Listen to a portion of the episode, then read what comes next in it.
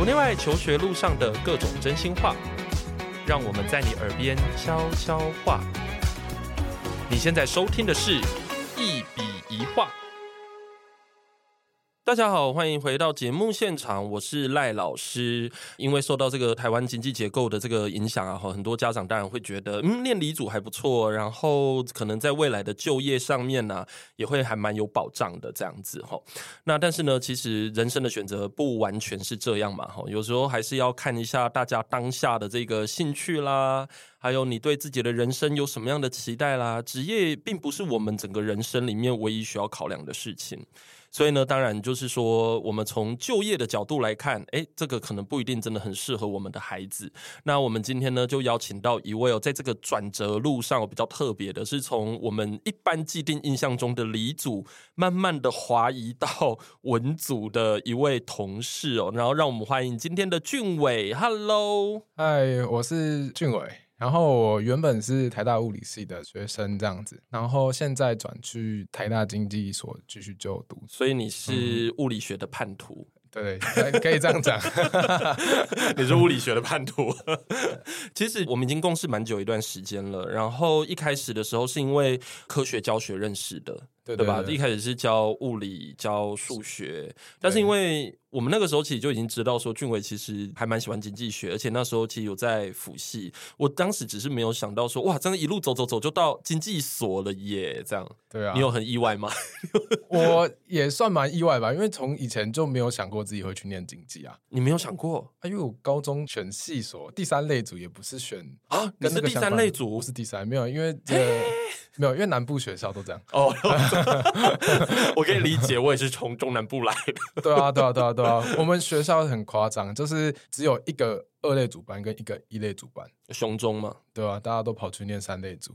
哦，因为三类想说可以有更多的选择，有可能是这个原因。然后也有都市传说说三类组念书风气比较好。哦，对，这是其中一个。还有，其实确实中南部就是想说医生稳定又高薪。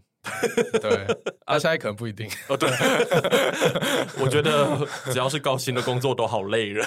对啊，对啊，真的，真的都好累人。对，真的都好累人。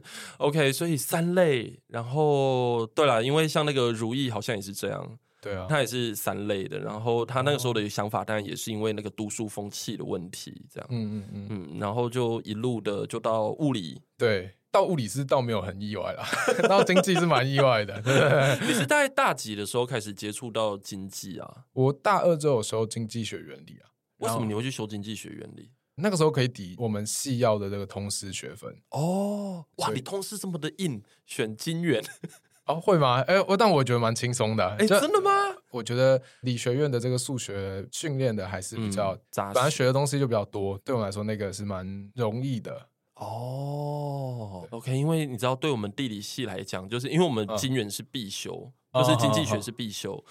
然后那个像我，我那个年代还可以选择，就是看你要不要修这样。Uh. 我那时候就直接避开，因为我想说看到那个我就好害怕，因为还是有数学，好害怕，想说嗯，我还是去选其他的好了。殊不知其他的也很可怕。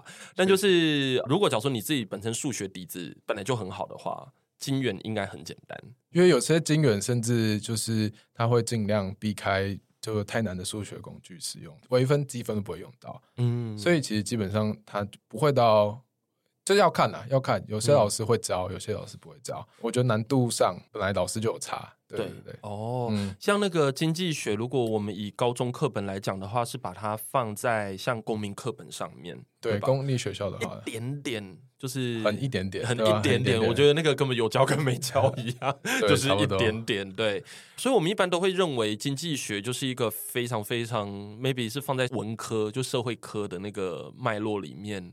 来谈，可是事实上，如果以现在的那个经济学来说的话，应该是大量的需要数学吧？其实它的用量真的是蛮大的，基本上它也是处理很多的资料嘛，然后也需要一些统计的数学方法，嗯，然后你要架这个模型，因为经济学原理告诉你消费者会怎么做行为，然后厂商怎么做行为，你要把它数学化，然后写在城市里面。它对于数学还有这个写程式这个工具的使用也是不少的。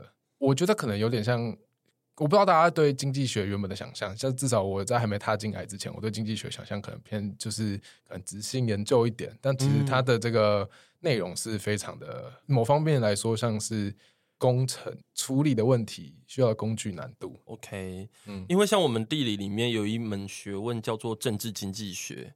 但你们也有政治经济学了哈，但我的意思就是说，我们那个就是蛮直性的，对对对，就我们会去看这个政策下来之后，因为毕竟地理它本来跟那个政府的一些东西本来就比较有关，嗯，所以我们就会去看说这个政府的这个政策下来的时候，它会怎么去改变或者影响大家那个经济模式。那我们是往比较批判理论的角度去讲，比如说这个过程中会对谁造成了不公平。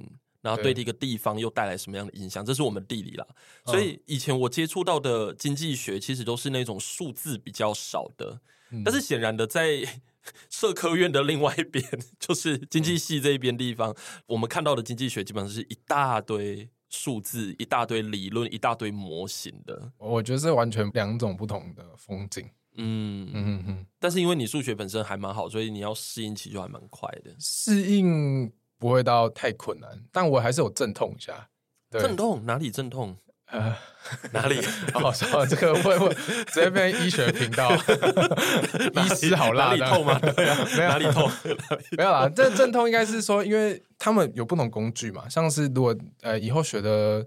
矩阵经济学里面用比较多，因为我们处处理的是很大的资料，嗯、那通常都用矩阵来存资料，嗯、所以需要用到很多线性代数。嗯、那以前在学物理的时候，也有学线性代数，但没有很把这个工具用的那么淋漓尽致。所以我说比较像工程，因为就是把这个工具用的很淋漓尽致嘛。嗯，对啊。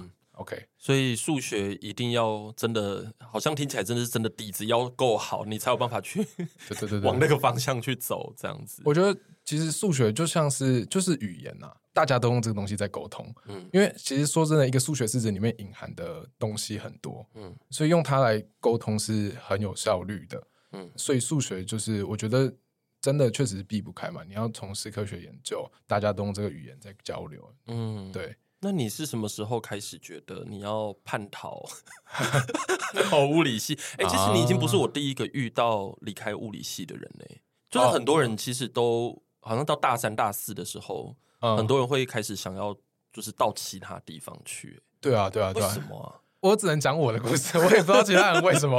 哦，你没有特别去问吗？难道你们系没有其他人？有有有，但是其实相对还是少数。譬如说，就是我们物理系就是几个，但可能三四个会跑到呃，嗯、我觉得算传统操作上的理转文吧，嗯、对吧？对吧？其实我有没有问过？我好像没有印象，我问过、欸。哎，是有认识，但我没提过这个问题，所以我可能比较能分享我自己。嗯，对啊，我当初呢是因为我也是要升大四吧，那个暑假我想。嗯对，然后我去中研院的这个物理所做暑期实习。对，那个时候就想说，哎哎，就去实习看看看看，因为未来大四也差不多要念研究所了嘛。嗯，对，所以想说试试看，因为以前物理系学的东西其实偏理论，嗯、我们还没有真的去拿一个理论做研究这样子。嗯、我们学了很多，比如力学、电磁学、嗯，量子力学、量子物理。嗯，这些很多，但就是我们都学过，但是没有真的实际用来处理研究。那你大一大二在学这么理论的东西的时候，难道你不会觉得很困难，或者是去质疑说为什么要学这些东西？超困难，超困难。对，至少对我来说很困难啊。然后质疑说为要不要学这个东西，就是为什么要学这些东西？呃、会啊，会质疑啊。所以就开始修了其他系的课，这是一部分。但是其实我自己本身学物理，我还是学的蛮开心的。嗯，就毕竟就是呃，我本来就对物理很有兴趣嘛，我想知道这个事物这个运转的法则。嗯，而且我觉得用简洁的东西来去描绘东西，就是很这个。很酷，很优雅，elegant 这样子。对，我会读教科书，读一读，觉得我、哦、靠，原来是这样哦。然后就就觉得哦，这个豁然开朗，然后就笑嘻嘻的走出去买晚餐，这样。哦哦，真的吗？对对对对，啊、有点 creepy。对对，但那时候就是有点，我觉得我可能那时候就喜欢读，嗯、喜欢懂这个道理，但没有太多练习。对，但这这是不行的，对对，对，no no，你没有练习，基本上也就是不会熟练这个观念嘛。对，对对对对对，其实这句话应该要讲给学生。对对，同时大家请呼吁啊，就是就是学到那些很复杂的概念之后，还是要大量练习。看懂了是一回事，但你会用又是一回事。这学习金字塔上，你只是到第一层两层而已，你还不会应用。真的，对对对，对，所以那个时候，因为我有听到说，像学儒有讲过，他就说，其实后来物理啊。他的那些数字其实常常有时候会蛮丑的，比如说像他有接触过物奥，然后他就觉得那个物奥，嗯、他说理论上物理应该是一个比较简洁的东西，就你刚才讲的，可以去捕捉这个事物运作的道理这样。可是其实后来就是觉得那个数字都很刁钻，就是都很丑。对。对，所以他就觉得说，那个就好像有点违背了他原本对于这个物理的这个 期待。对啊，我可以理解，因为他有打过竞赛嘛，嗯，他竞赛要搞鉴别度，那显然就是，嗯，要么我数字很丑，让你积分积不出来，哎、你不会写好，哎，那你比较优秀，对啊，对啊，所以就会失去那个本质。但其实你看那个马克思韦方程式，他用四条就讲了所有跟电池相关的东西，那真的是我觉得很。很美，对，我也觉得物理很有趣的地方。嗯，OK，那后来是你刚才有讲到说去做了一个实习啊，对对对，然后就让你转行。啊，对对对，因为基本上我也没有那么多时间 try and error 嘛，那时候已经大四了，所以我那时候就挑了中研院物理所天文相关的老师去跟这样子，那时候就做的是跟这个宇宙早期演化的相关研究，那主要是去。借由这个东西来看，譬如说，再找一些暗物质存在的证据，这样子。嗯，好，这已经听起来不是很新颖。不会啊，可以可以多说，因为我也没有听过暗物质。Okay. 好，暗物质就是一个我们就基本交互作用力嘛。嗯，对，强力、弱力、电磁力跟重力。嗯、对，那它呢，就是一个没有跟电磁有相互作用力的话，我们就看不到，所以它叫暗物质。因为你就是我们看不到的东西。对，我们看不到，没有跟电磁交互力，它就不会有光，不会有各个的东西。对，所以我们叫它暗物质。我们只感觉到它的重力存在，所以就是你经过的时候，你会觉得重重的。对你，我们看很多东西，发现有一个看不到的东西，一直对看得到东西有重力影响。是鬼压床嘛？类似，就所以你被 鬼压床，用很文组的方式去理解它，对，是鬼压床的意思吗？呃，可以这样讲，还真的可以这样讲，因为它就是一个质量很大的大胖子。哦，OK，像是那只鬼，对对，重量比较重，对，比较重，它重到可以吸引光，它可以把光弯曲。所以我们就此发现，哎，那边有一个看不见的大胖子在把光拉过来。所以我知道那里有一个大胖子，但他看不见。那我们要试图去证明他嘛？对对，所以我就是用这个早期，因为大胖子会拉其他的物质，对不对？所以如果大胖子在宇宙早期就存在，那势必会把宇宙，譬如说他把宇宙拉得紧一点，那宇宙演化到后面可能就。膨胀的比较慢一点哦，对，所以形象化的来讲的话，就是有点像这样的感觉，好有趣哦。对啊，哎，那所以你对这种好有趣吗？对这种事有兴趣？我觉得它本质是有趣的，对，它本质是有趣的啦。但是大家就是仅止于这样，对，就是有点听不太懂，但与我何干？就是有点听不太懂，但是觉得好酷哦。我也我也觉得很酷啊，只是就是我那个时候突然就觉得。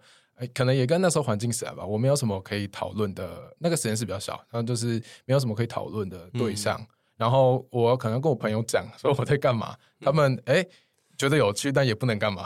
听一听之后想说，对对对，哦、嗯哼，嗯所以呢，就是奇怪的知识又增加了一点点这样而已。嗯，所以就是跟我们这个日常生活的观点比较小。嗯，但我就不想要我做的事情跟这个。人类的世界，或者是在有生之年，我看不到它的影响力。对，但也不是说这个东西不有趣、没有影响力，它可能只是体现在未来我们殖民银河系的时候。嗯，假设我们还没有把自己搞死。对对。那个时候可能会体现，我显然看不到我们统治银河系的时候，对对，所以我希望在我们统治地球的时候，就可以看到我的研究对这个部分的影响。OK OK，嗯，好，这样我大概了解了。简单来说，就是那个研究本身可能真的还蛮抽象的。然后而且离我们的日常生活好像比较远一点。对对，就是没有办法让人家那么直接的感觉到这个知识的存在，然后以及它可以如何帮助我们去理解整个世界，就是它没有办法。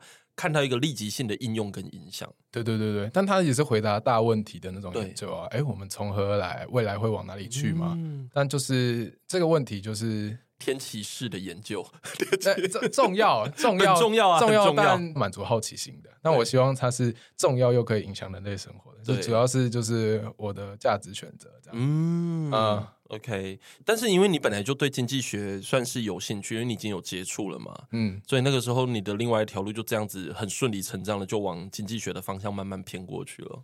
对，因为其实那就是我除了物理以外探索最多的路了嘛。嗯，对对对，所以我就想说，那就索性先继续走下去这样子。嗯嗯，但是在我们成为同事之前，你那时候应该就已经有什么教育学程，是不是？啊，对对对啊，我本来所以你本来也对教育有兴趣哦。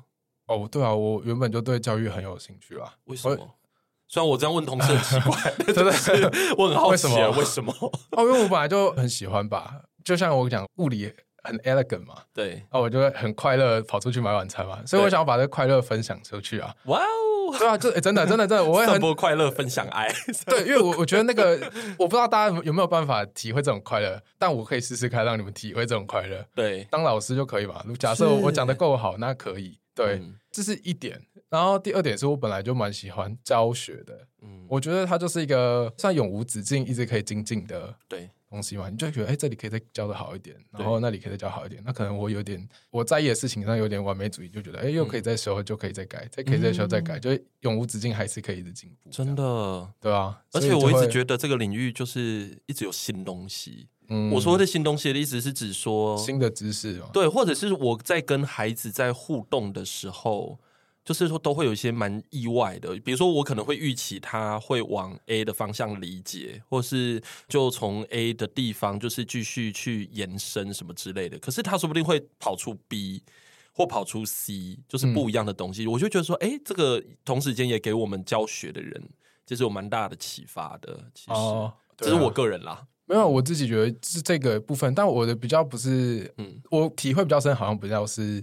其实，在教的过程，我觉得教学相长，我觉得我自己当老师的时候成长也很多，嗯，因为我有时候要把东西简单化、意象化一点，让学生好理解的时候，我自己也在加深我对这个知识的掌握程度。嗯，然后我觉得刚才的大胖子就很棒。对对对，我也没有想到可以这样子去讲，然后突然觉得哦，很有趣，然后我又会快快乐乐跑出去吃晚餐，所以你要出去吃晚餐。对对对，所以就是这部分的感觉。哦，所以它是其实是一起的。对啊，因为好像一般念科学的人，走那个教程的人是比较少的，就是喜欢教育的。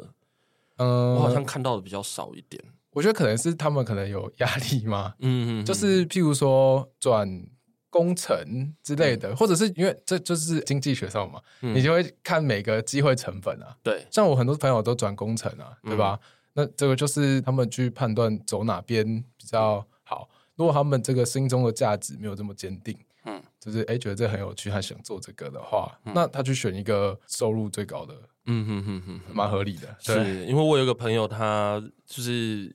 化工，然后他蛮喜欢教育的，但是其实他到现在他也是有一点焦虑。嗯、他的焦虑的点是在于说，因为他快三十了，嗯，他就觉得哦，他的同学啊，就是薪水很高啊，嗯、然后在工程，就算只是大学毕业，可是他作为一个老师，他的薪水再怎么样，就是高不到那里去。对，对对，就是如果真的面对现实的时候，在台湾啦，你还是可以感觉到那个差异。但是他自己。平心而论，他是真的蛮喜欢做教育的，所以其实你也一定要认真的喜欢教育这件事情，嗯、你才有可能真的往那一条路走。因为对你们来讲，就是你刚才讲的，去工程界的那个薪水，老实说是高很多的。所以，如果假如说你真的往教育的方向走，那代代表你真的觉得那件事情是很有趣的，对啊，你才愿意去放弃那个成本嘛。我觉得是这样啦，所以会比较少。这样子转过去的，可能是这样的原因。嗯哼哼。而且，如果假如说从教育跟经济学的这样的角度来说的话，其实你的个性是蛮希望自己真的在这个世界上的连结是很强的。对，我会是比较这样子吧。希望就是自己做的事可以影响社会一点点，这样子。嗯嗯嗯嗯。OK，那所以你现在在这个经济所的学习里面，你应该也在探讨你自己蛮有兴趣的议题吧？还是说你现在还在处在一个就是什么议题都觉得好有趣，没有没有然后每一个都去探讨看看这样？现在已经有题目了，然后也有在做，哦、是比较偏哪一方面的？其实比较偏永续、欸，永续对，跟永续有关。我是在做，哎、嗯，我也不知道这可不可以讲、欸，哎，大概总而言之就是在讲二零五零要净零嘛，对对不对？那怎么做？这个很难，很难，因为很难，这很难。所以我做的研究就是，譬如说，政府最近也要开始对企业课这个碳排税，嗯，对吧？那怎么去课这个税？嗯，怎样课才会有效果？我课的太便宜，嗯，那付钱了事，我继续我的高台胖的这个生产嘛，嗯，那如果课的太重了，嗯，企业倒光出走，对不对？所以怎么去课这个税，它又可以极大化福祉，极小化成本。对，这又是一个经济问题了嘛。嗯，所以我在探讨就是这个最适的碳税的这个课法，好重要，很重要吧？而且又有影响，对不对？对，影响你们下一代会不会这个每天出去五十度？对，而且更重要的事情是，政府会参考你的论文。对，如果你有做出来的话，我不知道政府会参考了，但就是会，我觉得，对对，但是总比什么都没有好。对对。对啊，所以至少是一个依据。嗯嗯，对对对，就是经济学有一句老话，所有的模型都是错的，那有些很有用。嗯，对，因为模型不可能捕捉所有的人类行为嘛，我们那么复杂，但是我们可以抓一些重要的 factor 这样子，嗯，然后去刻画在我们的。模型里面，对、嗯、我猜我的应该会很有用。没有，我觉得光你这样就很有用，因为你看，像我们现在，嗯、像欧盟，它就开始祭出相关政策嘛，啊、然后什么碳边境调整机制，类似像这些。那显然的，我们在面对这一些事情的时候，我们当然要先去算什么碳权啊，嗯、或者是这种碳税、碳费这些问题，其实本来就是需要考量进去。对啊，对啊，对啊。然后像那个现在大家在讲那个蓝碳跟黄碳，还有绿碳，就碳汇，嗯，对。然后像像我们的科学研究，其实绿碳可能做的比较完整，因为你必须要量化嘛，你没有量化你怎么算？嗯，所以像蓝碳跟黄碳，我都觉得还蛮值得，就是大家多多投入这个相关研究的。对啊，对啊。所以我最近上课的时候就一直跟学生在讲这件事，我就说这个是研究议题，赶快加入这个阵容，而且它是未来好一段时间的趋势。因为这个东西一定要控制，对，除非我们飞出地球。对，可是要做这研究其实蛮难的诶，你考虑的变因很多诶。其实还好，因为我们处理的是一个模型环境啊。哦，对对对对对，模型会简化，OK，那我们会用生活中的资料去调整这个模型的参数，嗯，让它跑出来的这个碳的结果是尽量去符合现实。哇哦的状况这样，你这个研究地理系的我非常的有兴趣，是吧？对，永续发展，这跟别人聊，别人就会觉得有趣。对啊，虽然刚才你那个再加重要，对，刚才那个鬼压床跟胖子，我们当然也觉得很有趣啦。但是我觉得显然的这一个非常的，你知道贴近我们的日常生活。一个是入世，一个比较出世一点，也算出世嘛，就是。我现在在想那些物理的会不会来打你？对，对，我也是很怕，所以一直在想要什么措辞。没关系，那就回答他们在回答大问题。对对对对对对对，我在这个回答小问题，就是相比之下的小问题。对对对对，这样讲好像就安全很多。对对对，先自贬身家，这样子他们就不会打我了。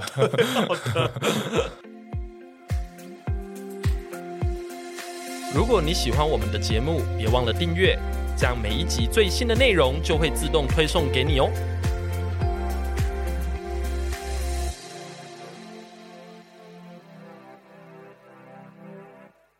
对，所以我觉得刚才那个永续发展的议题真的蛮有趣的耶，而且你看，它就是真的跟我们的。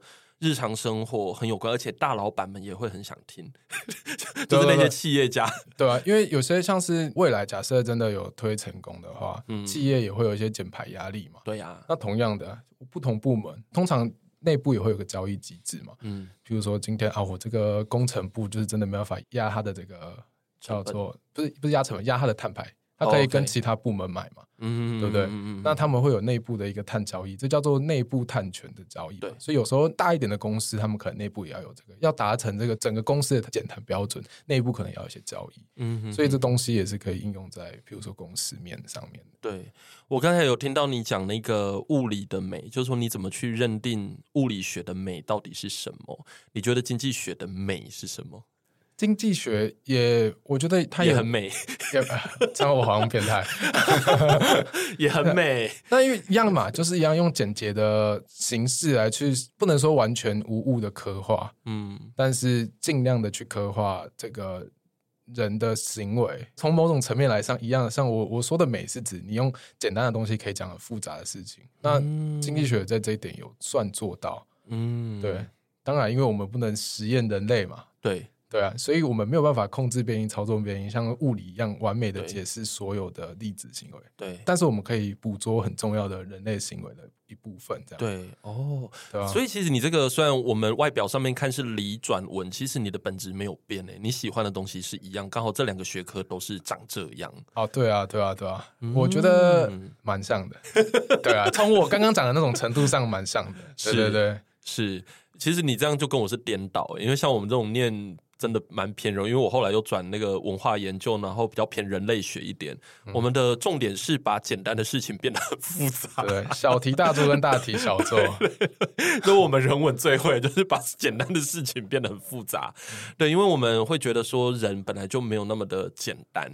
嗯、那当我们要去捕捉各种变因的时候，比如说包括到经济理性的行为，嗯、那我们也会有情感上面的因素。像我自己本身就是做。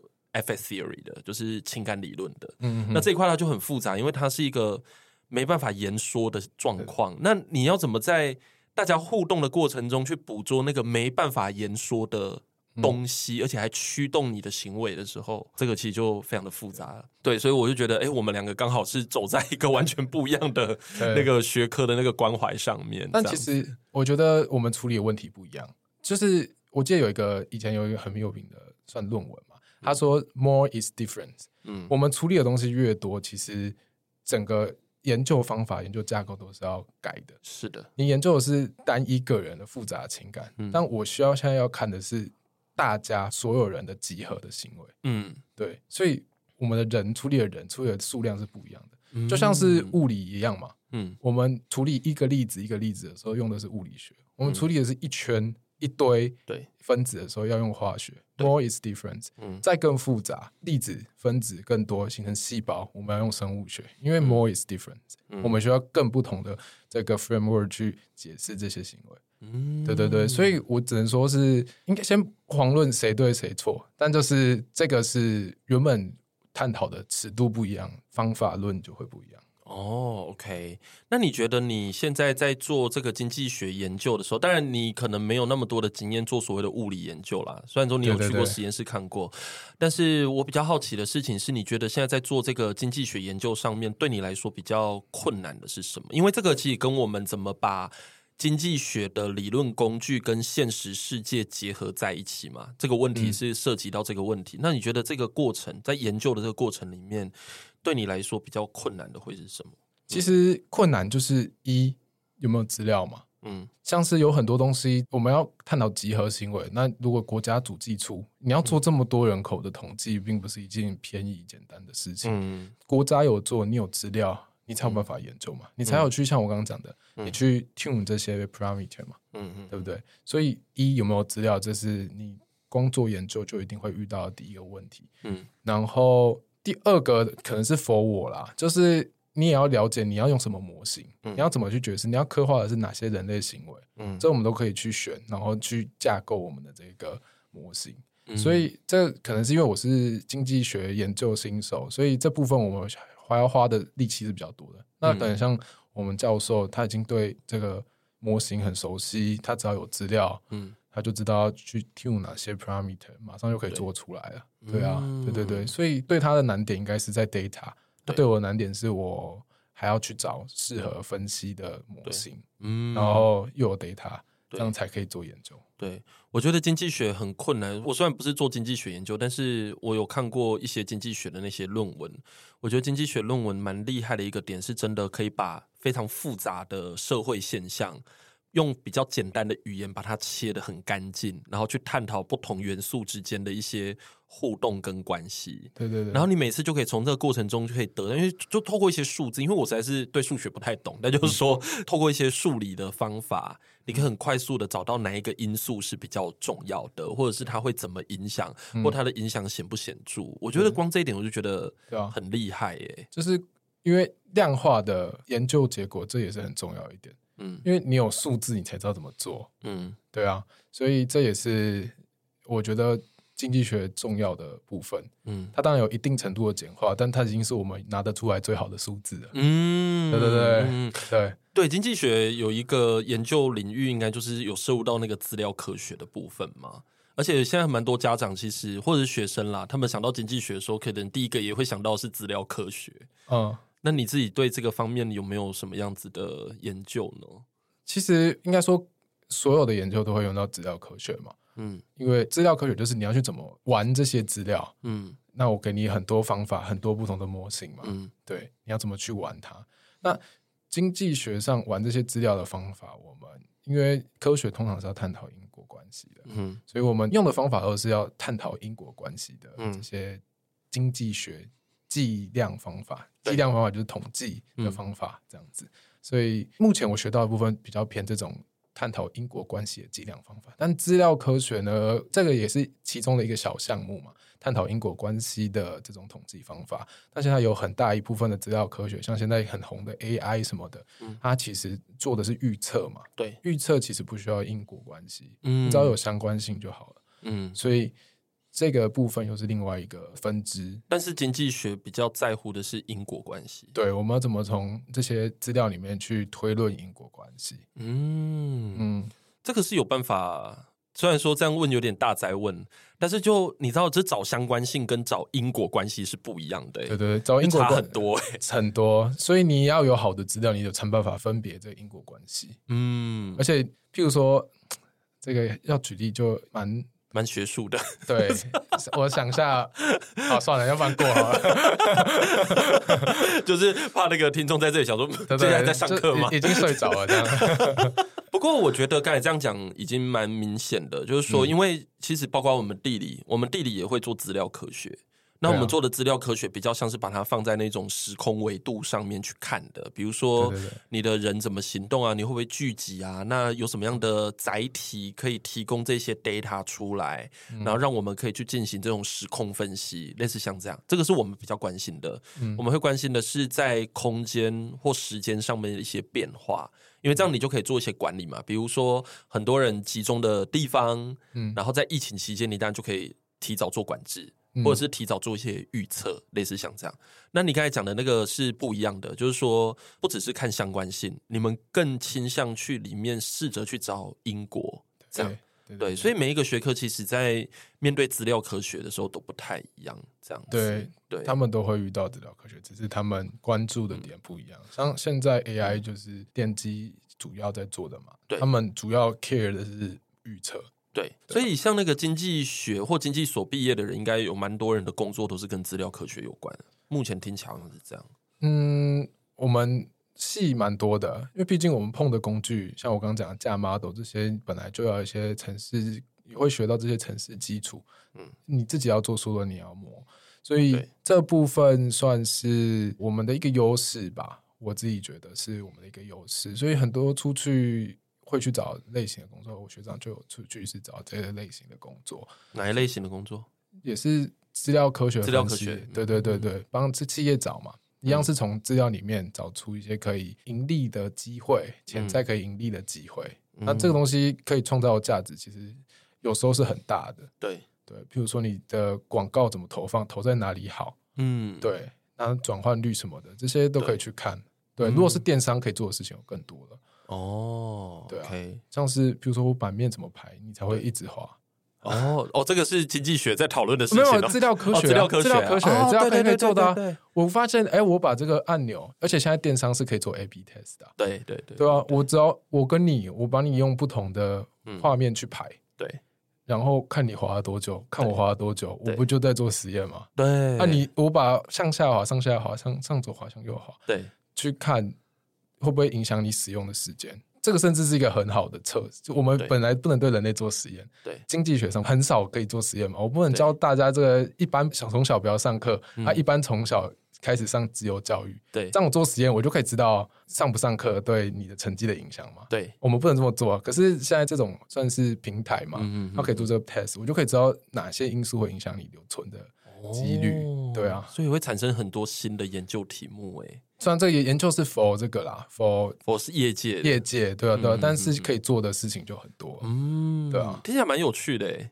对啊，我觉得蛮有趣的啊，嗯，我也蛮有兴趣的。对，嗯，因为像那个有一些，当然就说这个可能是在不认识经济学情况下，他们可能觉得说啊，反正经济学呢，反正经济嘛，感觉好像跟钱有关，没有，那跟财经，对对对对对对，其实那个是不一样的。但就是说，很多人在那个既定的印象里面，会把经济跟商直接连接在一起，可是其实这个中间的那个应用啊，嗯，或者是说在这个理论或概概念的连接上面，其实比我们想象中的复杂很多。对对对对对，嗯，就像你刚才讲的那个 App 的那个平台，啊、然后你怎么去设计，然后透过资料科学的方法，嗯、你其实就可以知道，哦，那我们这个东西要怎么做在商业的应用上面，对对对，然后找到更多的盈利的机会。对，像这个就是一个因果嘛。如果经济学有训练到这个的话，你就有办法很严谨的推导出这个因果关系，然后去 promote 给你的老板说，按键这样设计。嗯，会比较好，对吧？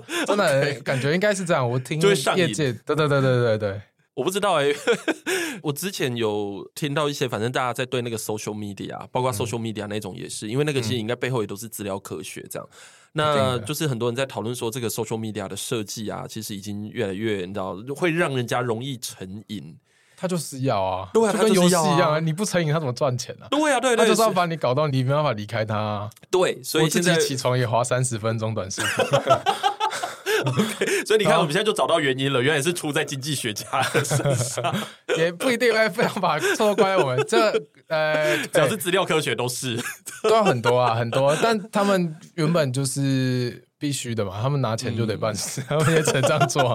不喜欢的话，那那那就那就没办法，那就没办法。不过我觉得这至少解释了一件事情，就是背后的确有一个机制，它正在让这些工具往某一个方向发展。那这个当然就是跟盈利有关嘛，对，就是说它这个盈利的模式，当然就是需要让我们更能够跟这些 social media 或者跟这些平台粘得更紧。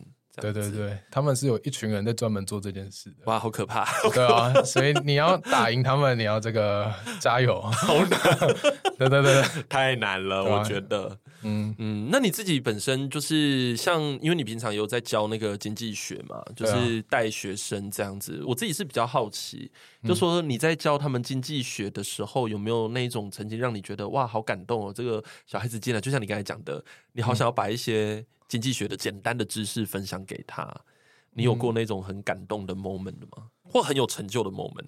是有，我觉得其实光看就是，嗯，至少我教的学生没有表现出来说，哦，这个好有趣哦，嗯，对，可能我觉得现在学生真的是比较内向，嗯、像这我在大学课堂也都是没有人很爱发问，台湾的这个环境本来就是这样，嗯，所以他们没有外显出来，可是我觉得光看他们愿意。在这东西上面花时间，我觉得就有达成我原本教学的时候想要的目标。嗯、他就是很认真的，因为我自己知道练习的重要性了嘛，嗯、所以我会拍作业嘛。我觉得他们会主动去做作业，毕竟我们这个课也不是强制跟他有学分什么关系。但是他愿意再花时间，不是只是听听课，花时间做这个作业。我觉得就是他一他本身对这个东西就有兴趣，对二可能他就就也有想拼啦。对对对，嗯、所以。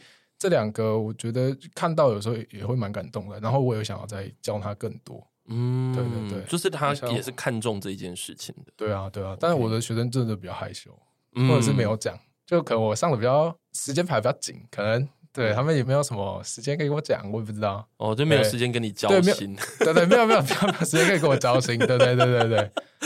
我大概可以理解啊，比如说像我自己有一个学生也是这样，就是他个性比较害羞，嗯，可是你就每个礼拜哦，就是固定时间，嗯、反正他就是会出现，对啊，对啊，对啊，然后他的话有越来越多，但是他那个话也是会觉得说，哇，课堂上的东西就会觉得哇，好像是一个新的知识点，他好像又嗯。知道了一件奇怪的知识或奇怪的事情，这样，嗯然后他就会觉得蛮开心的。这个是我们当老师的时候比较能够要怎么讲呢？就是感觉得到的吧，就是一开始可以感觉到的东西。那我比较好奇的是，因为像你刚才讲到说，像。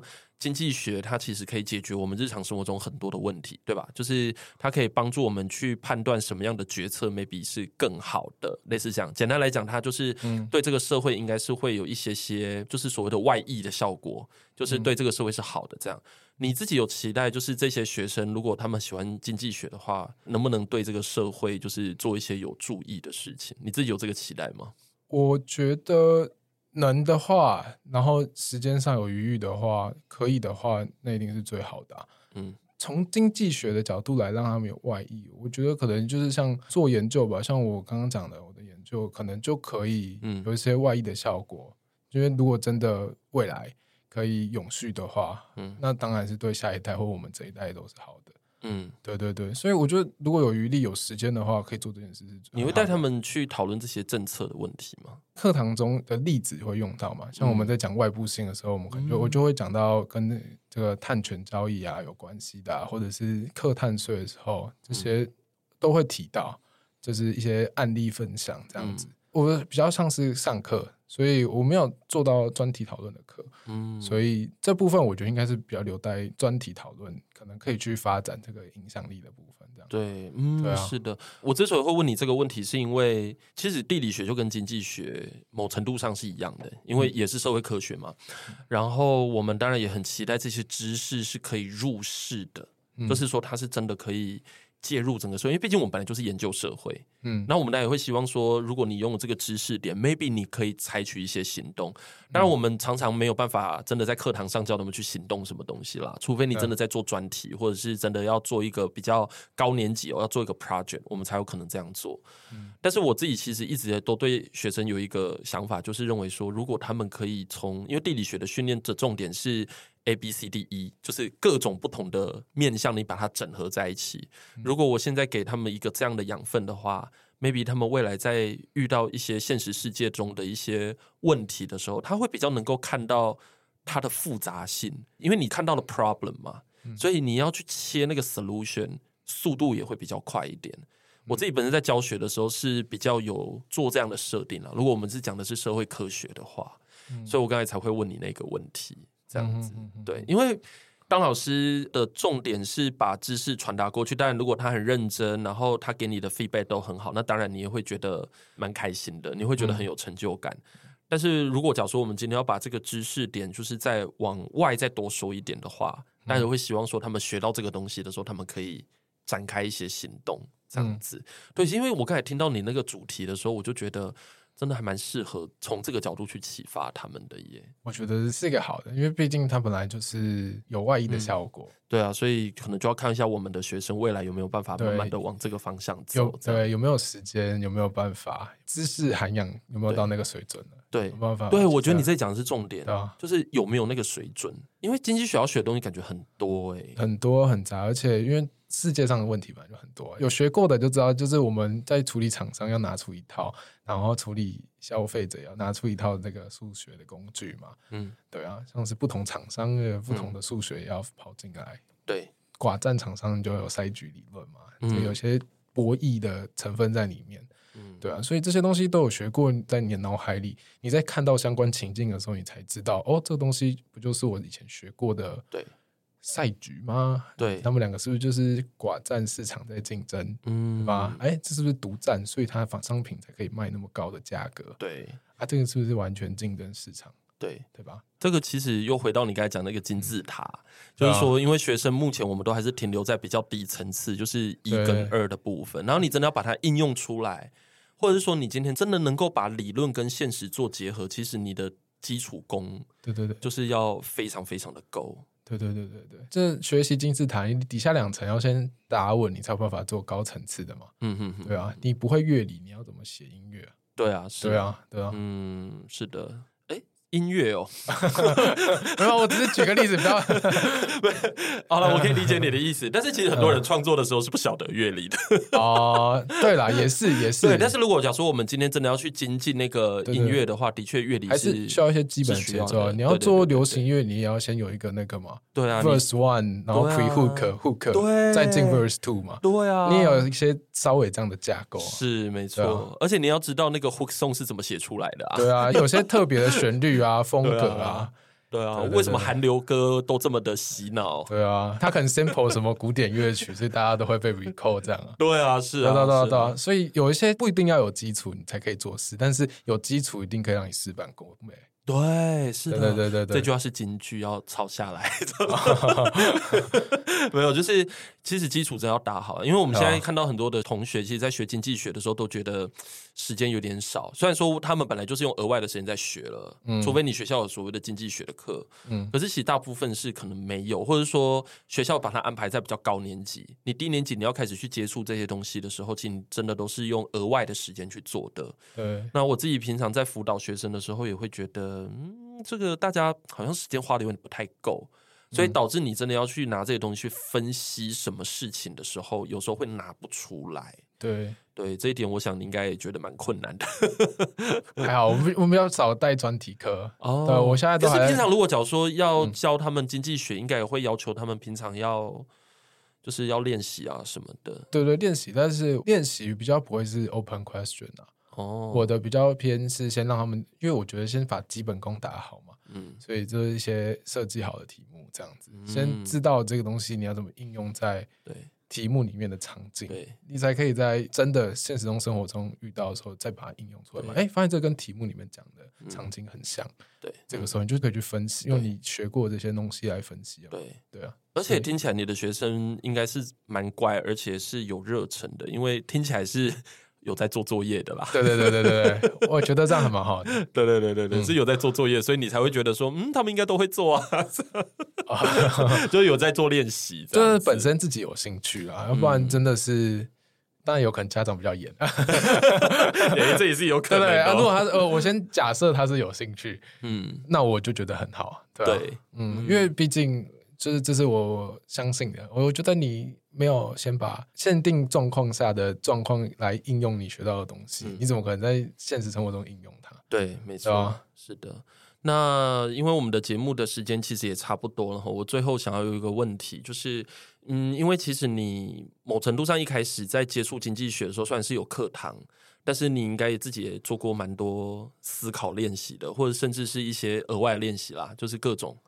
那像你现在也在教经济学，你觉得对于刚接触经济学的同学来说，你觉得你有什么样子的建议可以给他们，让他们在这条路上面 maybe 可以一开始就有一个比较好的起点？我觉得有兴趣是真的是很重要的一点。嗯，然后一开始你在接触所有的一样，就是你一开始在学这些东西的时候，我觉得它就是有点像是走上坡路、爬山的感觉。嗯。就是你在刚接触这些知识的时候，一定是要先刻苦练习，然后保持热忱的去学。你最后最后，你就会发现这东西内化到你脑海里，你看到的时候，你就会去分析哦。嗯，比如说像我刚刚讲的，你这个厂商理论你都在脑海里，你以后看到。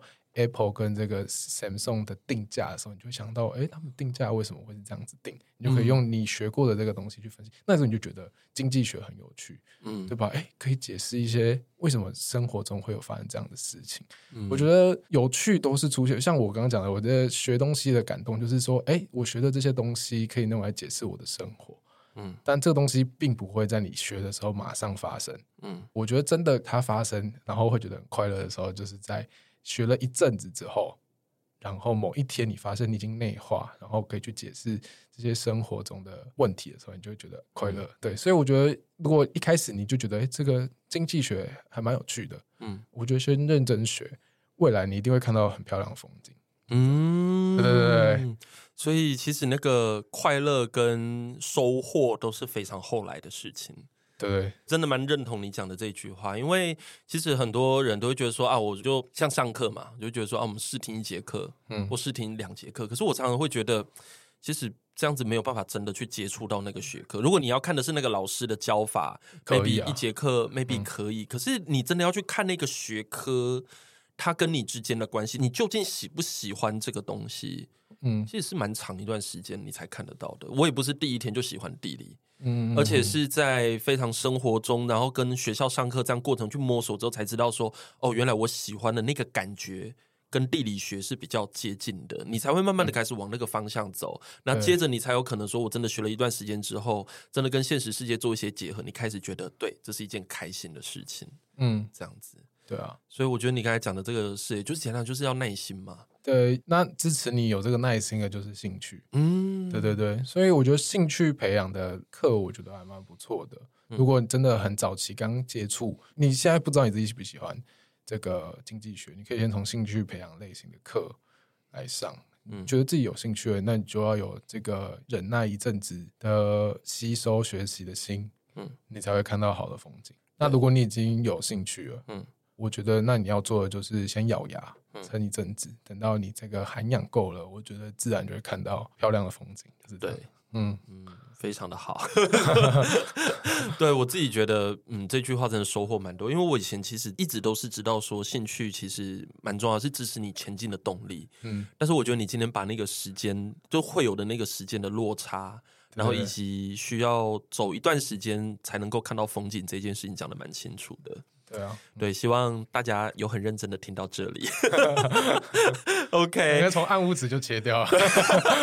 希望不是，我至少我那时候讲了一个很有趣的鬼压床跟大胖子，哦、对，我想他们应该可以支持到现在啦。OK，好啦，那我们今天非常谢谢俊伟来玩，然后告诉我们这个理组到文祖，然后以及经济学的一些有趣的事情。那希望这一集呢，能够让大家可以把这些知识啊，或者是把这个过程，特别是那种兴趣跟自己学科的这种认同吧，就是把这个之间的关系把它看得更清楚，这样子。好，那我们今天就谢谢俊伟来节目完喽，谢谢你，谢谢。好，那我们今天的节目呢，就到这边，我们下次见喽，拜拜。关于求学路上的莫测变化，让我们陪你说说话。如果有任何关于节目内容，又或者其他国内外教育的大小问题，都欢迎到一笔一画的 Facebook 和 IG 留言给我们哦。